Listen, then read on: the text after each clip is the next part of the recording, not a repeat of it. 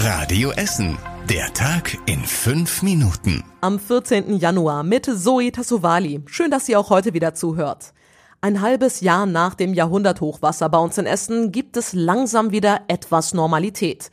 Einige Flutopfer wohnen mittlerweile wieder in ihren eigenen Wohnungen und auch in einer überfluteten Autowerkstatt in Kupferdreh wird wieder gearbeitet. Radio Essen Stadtreporter Kostas Mitzalis war in Kupferdreh unterwegs. Einige Flutopfer wohnen noch bei Verwandten, andere sind schon wieder in ihre Wohnungen zurück. Familie Leukel aus Kupferdreh zum Beispiel konnte am zweiten Weihnachtstag zurück ins eigene Haus ziehen.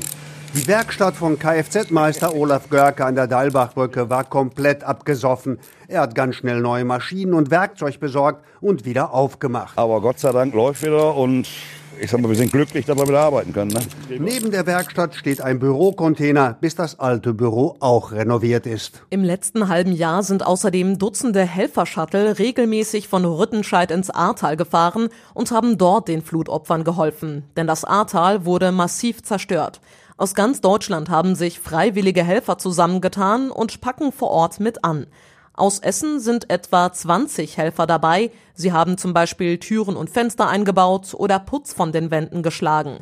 Matthias Kall aus Rüttenscheid war bei fast jeder Tour dabei. Also es muss gar nicht immer die handwerkliche Hilfe sein, sondern es hat den Leuten auch sehr geholfen, dass Leute da runterkamen und mit ihnen gesprochen haben, dass Leute da weihnachtlich dekoriert haben, die ein bisschen Licht ins, ins Dunkel gebracht haben oder mal ein farbiges Blümchen verteilt haben, auch im Herbst noch.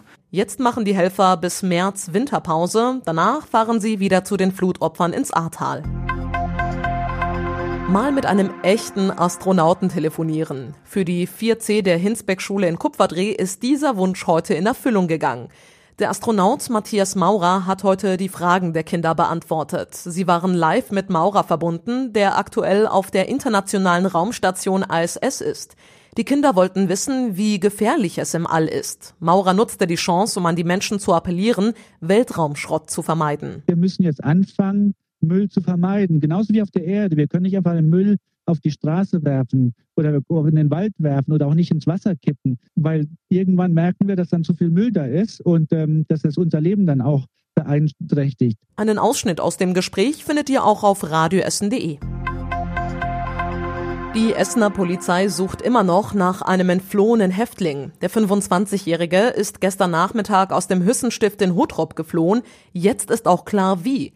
Er ist auf die Toilette gegangen und von dort verschwunden. Laut Medienberichten ist er aus dem Fenster geklettert. Der Mann sitzt eigentlich im Gefängnis in Rüttenscheid in Untersuchungshaft. Es geht dabei um Betrug. Er ist dann mit einem Kieferbruch ins Krankenhaus gekommen. Dort wurde er zwar offenbar bewacht, konnte aber trotzdem fliehen. Die Corona-Inzidenz liegt bei uns in Essen heute zum ersten Mal über 500. Genauer bei 520, sagt das Robert-Koch-Institut. Auf der Inzidenzkarte des RKI leuchtet Essen damit auch zum ersten Mal pink. Überraschend ist das nicht. Wegen der Omikron-Variante steigen die Zahlen aktuell überall sehr stark. Der Chefvirologe von der Uniklinik in Holsterhausen sagt, dass die nächsten Monate sehr herausfordernd werden.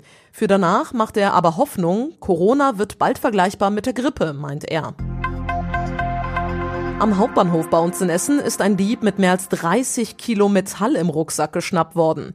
Der Mann hat das Metall wohl bei der Arbeit geklaut. Er wollte es an einen Schrotthändler weiterverkaufen. Zusätzlich haben Polizisten bei ihm auch noch Drogen gefunden. Er hatte welche in seiner Bauchtasche und auch an seinem Ausweis waren Spuren von Drogen. Gegen den Mann wird jetzt weiter ermittelt. Und zum Schluss der Blick aufs Wetter. Heute Nacht sind nur wenige Wolken am Himmel. Es kühlt ab, bleibt aber noch über 0 Grad. Es wird außerdem auch heute Nacht wieder neblig und frostig auf den Straßen, also Vorsicht. Die nächsten Nachrichten aus Essen gibt's bei Radio Essen auch morgen wieder zu hören, dann aber ab halb acht. Euch jetzt allen einen guten Start ins Wochenende. Bis Montag. Das war der Tag in fünf Minuten. Diesen und alle weiteren Radio Essen Podcasts findet ihr auf radioessen.de und überall da, wo es Podcasts gibt.